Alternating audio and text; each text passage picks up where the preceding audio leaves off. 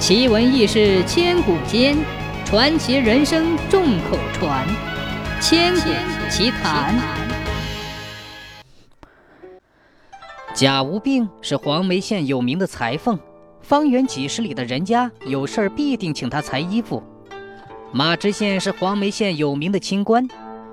有一年冬天，一进腊月，马知县就张罗着为太太、小姐们和自己做新衣。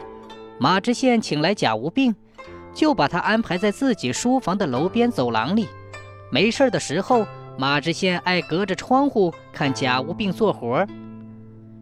有一天，马知县看见贾无病往怀里塞了块布，于是就想：“嗯，偷到县老爷头上来了。”于是他写了张纸条，包了个小石块，团了团，扔到贾无病做活的布案上。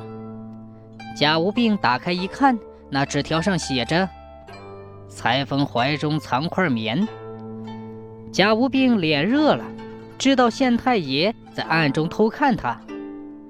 贾无病心里说：“嗯，难道你真的是清官吗？”于是他写了张纸条扔了过来。马知县看了，那纸条上写着：“听说清官也贪钱。”马知县当然知道自己贪没贪，于是又写了一张纸条投了过去。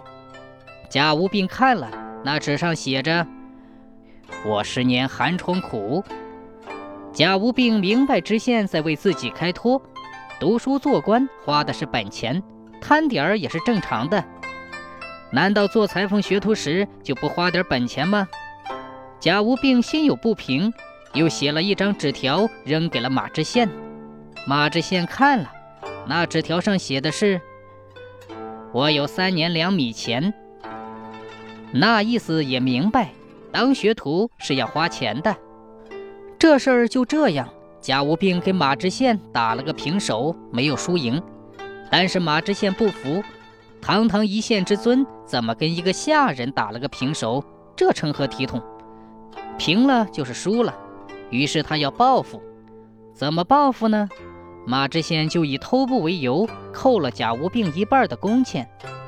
贾无病显然斗不过县太爷，只能悻悻地离去了。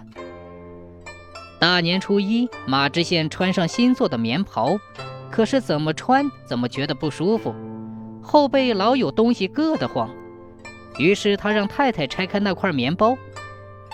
这时马知县看到后心夹层多了一疙瘩黑棉布，那疙瘩棉布缝的怎么看怎么像一颗黑心。再拆那黑心用料就是一些裁衣裁下来的碎布。再后来，马知县听说贾无病有心口疼的老毛病，往怀里塞布不过就是用来暖胃的。